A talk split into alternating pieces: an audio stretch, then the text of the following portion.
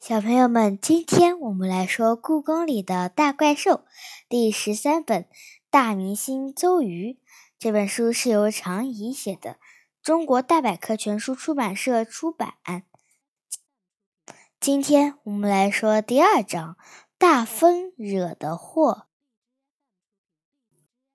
是我第一个发现那个小东西的。虽然早就立秋了，天还是很热。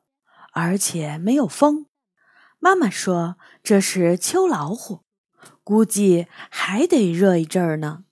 只有早晚凉快一点。等天黑了，凉快一点后，我一个人走在故宫的夹道里，打算去储秀宫的失物招领处找杨永乐一起写作业。穿过长春宫的时候。我在启祥门后面发现了它，一个毛茸茸的小东西。它看起来像一只还没成年的小狸猫，浑身浅灰色的毛，好像天鹅绒，上面有黑色的斑纹。有点特别的是，它像人一样长着长头发。他的眼睛圆鼓鼓的，可爱极了。我费了点力气才捉住他，把他抱到怀里。他可能被吓坏了，依偎着我一动也不动。我抱着他一路跑到失物招领处。杨永乐，杨永乐，快看，我捡到了什么！我推开房门。得意的把怀里的小东西展示给杨永乐看。杨永乐收起手里的扑克牌，绕着我走了一圈。这是什么？我的新宠物，你知道的。我一直想养一只自己的宠物。我当然知道，但它是猫吗？我想是吧。虽然它头上的毛有一点奇怪，但可能是基因突变。我乐呵呵地说：“刚才来找你的路上，我在长春宫发现了它，看它多可爱。也许它不是猫。”杨永乐若有所思地说：“你没问问它的名字？它不会说话。”小可怜，我轻轻抚摸着小猫的头，说：“到现在，它一声都没叫过，可能天生是个哑巴。”我可不这么想。杨永乐不安地摇着头说：“小雨，我觉得在这个特殊时期，随便在故宫里捡到不认识的动物，可不是件好事儿。”特殊时期，什么意思？我不高兴地问。而且，怎么叫不认识的动物？你连猫都不认识吗？就在四天前，你破坏了兽谱的封印，你不会已经忘记了吧？杨永乐叉着腰问。就算兽谱被收回了仓库。但仓库的大门可关不住书里那些奇怪的怪兽，他们随时可能从书里跑出来。你觉得这个小东西是兽谱里的怪兽？我夸张的哈哈大笑了几声。咱俩都看过兽谱的复制版，里面哪个怪兽有它这么可爱？我可不确定，杨永乐拖着下巴说：“无论如何，我觉得在找到文文重新封印兽谱之前，你最好离奇怪的东西远点儿。”好吧，把兽谱拿出来再看一遍。我记得失物招领处的货架上就有一本复制版，没错吧？我不服气地说。杨永乐。立刻转身去了货架旁，很快就捧了一套厚厚的书出来。这是一套故宫出版社出版的六册兽谱的合集。谁说的都不算。我们来问问寿普吧。我坐下来，把小猫放到我的膝盖上，它看起来累极了，换了个舒服的姿势，闭上眼睛，打起盹儿来。杨永乐坐到我旁边，我们一页一页的翻看兽谱里的图片只要是长得像猫的怪兽，我们都会对比一下。这个有点像，你说理吗？不，图片上这个头上没有长毛发。这个呢，颜色也差的太远了。直到我们翻到第三册，杨永乐突然指着其中的一张图片说：“天哪，就是它！”我凑过去一看。那上面的确有一个很像猫的浅灰色怪兽，身上的花纹、头上的长毛和我膝盖上的小猫花纹和长毛也一模一样。看，它不是猫，它叫泪。杨永乐仔细读着旁边的文字说明。等等，我觉得他们的表情不太一样。图片上的这个这么凶。而我这个却这么可爱，可爱的表情也许只是他的伪装。杨永乐打断我的话：“看这上面怎么说？他类状如鲤，而有毛，字为牝母。什么叫字为牝母？让我查查。你旁边桌上的字典能递给我吗？”我乖乖的把桌子上的词典递给了他。啊哈，在这里。他一边翻词典，一边自顾自地说：“牝母在这里的意思是雌雄的意思。天哪，这个怪兽是雌雄一体！”他一把把我膝盖上还在打盹儿的小东西抓过去，翻开了肚皮看了看。没错，它真是雌雄一体，所以这家伙就是兽谱里的怪兽累。累被杨永乐弄醒了，但他并没有发脾气，而是继续在杨永乐的膝盖上睡了过去。他那么可爱，脾气那么好，居然是怪兽！听到这个答案。我有一种说不出的失望感。我知道，我绝不可能养一个怪兽当做宠物，何况它还是从兽谱里跑出来的怪兽。是的，杨永乐把视线移回到兽谱上。不过你还算幸运，书里写类这种怪兽没有什么危害。不过这里有一句话，我有点不明白。类字为雌雄，故风化。字为雌雄我知道，但风化是什么意思？你可以再查查词典。我把泪从杨永乐的膝盖上抱了过来，他正贪睡，我们声音这么大都没有吵醒他。词典上有两种解释：风俗或风气，岩石或建筑物等因日晒雨淋和生物的影响而受到侵蚀。无论哪种解释放在这里都不合适。杨永乐喃喃地说：“这应该不重要。风化听起来不像什么坏词儿。”你要是实在想弄清楚，我们可以明天去找李叔叔借词海或者古汉语词典。我说，问题是我们现在拿这个类怎么办？它是从兽谱里跑出来的，当然应该要回到那里去。杨永乐摊开手说：“我们肯定是没有这个本事让他回去。”所以应该把它交给斗牛处理，斗牛会吓坏他的。我把软乎乎的泪抱到怀里，杨永乐本着脸说：“现在不是大发爱心的时候。无论它看起来多么可爱，它都是怪兽，不是宠物。我们走吧。”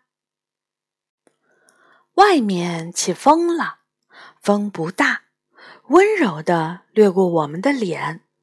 我抱着泪走在前面，杨永乐跟在我身后。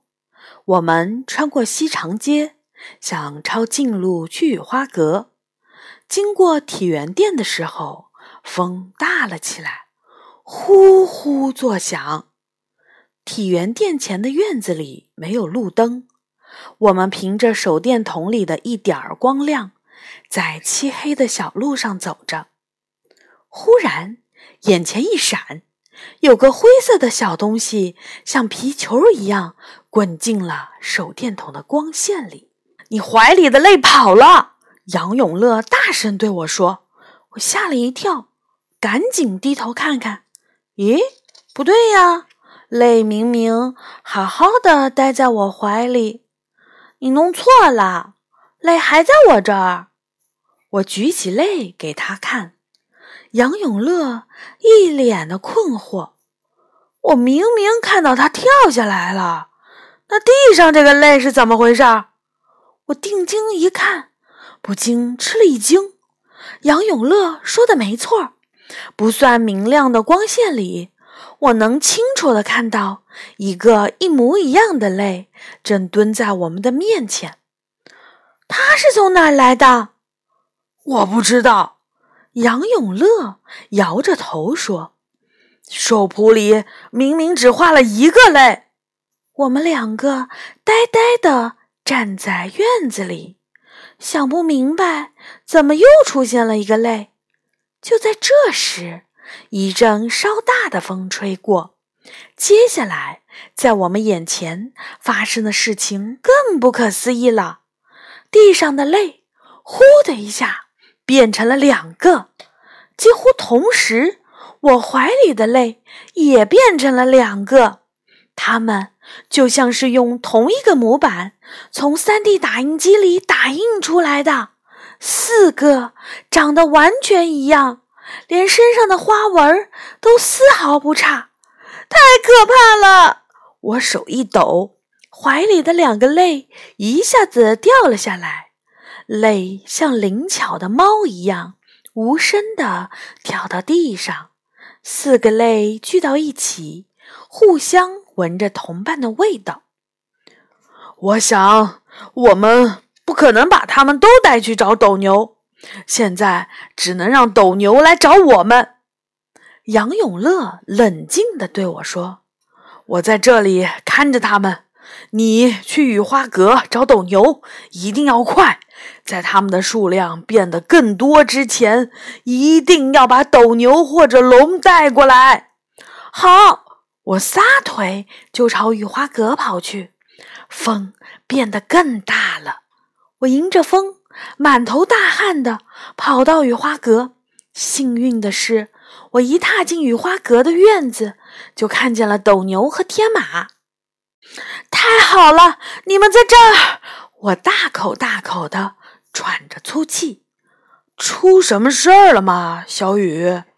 斗牛有些意外的看着我。是的，你，我和杨永乐发现了泪，你们知道吧？它是兽谱第三册里的一种怪兽。泪！斗牛和天马都吃了一惊。你们没有把泪抱到院子里吧？天马担心地问：“尤其是在现在这种刮着大风的时候，可千万不能让它吹到风。”你说晚了，它现在就在体元殿的前院里。我回答：“所以泪已经开始繁殖了吗？”斗牛着急地问：“那是繁殖吗？我还以为是复制。”我呆呆地说。斗牛和天马挺直了身体，交换了一下眼神。希望还来得及，在泪充满整个故宫之前。斗牛喃喃地说：“快坐到我的背上来，小雨。”天马大声说：“我们必须抓紧时间。”只是一眨眼儿的功夫，我们就来到了体元殿的院子里。